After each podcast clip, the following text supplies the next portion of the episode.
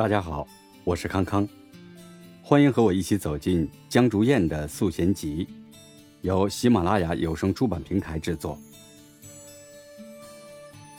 从大年初一开始，每日写文，把自己主动关起来，回想这么多年见过的人，有些还在身边，有些散落天涯，有些不愿相见。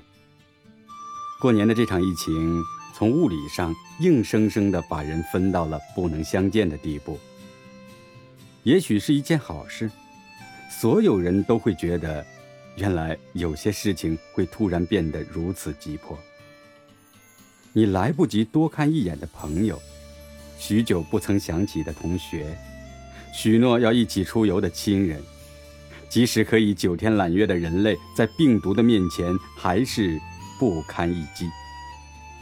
你觉得蹲在分水岭很久，命运看不过去，来帮你做选择。很多年没有回过家乡的人，牵挂着家乡；进不去的人想进去，出不来的人想出来。所有你意识不到的事情，似乎开始分得清孰轻孰重。自己原来并没有那么多的时间可以浪费。可又不愿意承认自己根本不知道应该从什么地方入手，焦虑变成了一种需要不断努力压制的情绪。那些不在乎时间的人，不在乎未来的人，在以自己的状态活着，叫喊着“今朝有酒今朝醉”。而那些真正得以永生的人，却活得越来越谨慎，越来越小心，不肯浪费每一分一秒。努力真的是一件很痛苦的事情，所以绝大多数人过着平庸的生活，因为努力的痛苦比生活的平庸更加让人难以忍受。但很多时候，明白人不是在快乐中成长，是在分离中成长，在痛苦中成长，在不得不中成长。长大不见得是一件多么棒的事情，可年少的我们对于成长似乎没有选择。总有人告诫你，现在有什么比是什么更加重要，那是因为你不曾渴求。夜不能寐。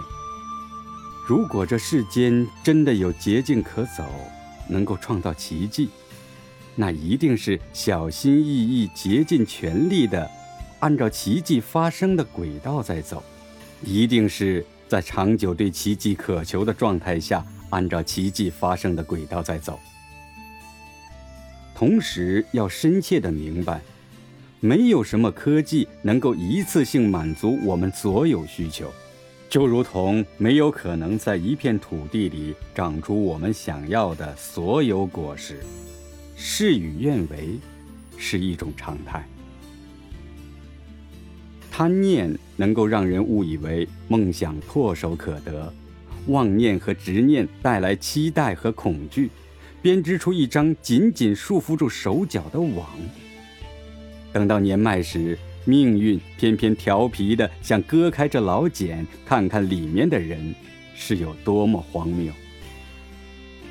要的太多的人，往往容易自寻死路。这世间能够让你解脱的方法，都是为了规劝人们摒弃那些在不同环境下习得的习性，都是在不断的告诉你如何能够把自己掏空。只有把自己掏空，勇敢地摒弃你有的，才能够去装那些你未曾有的。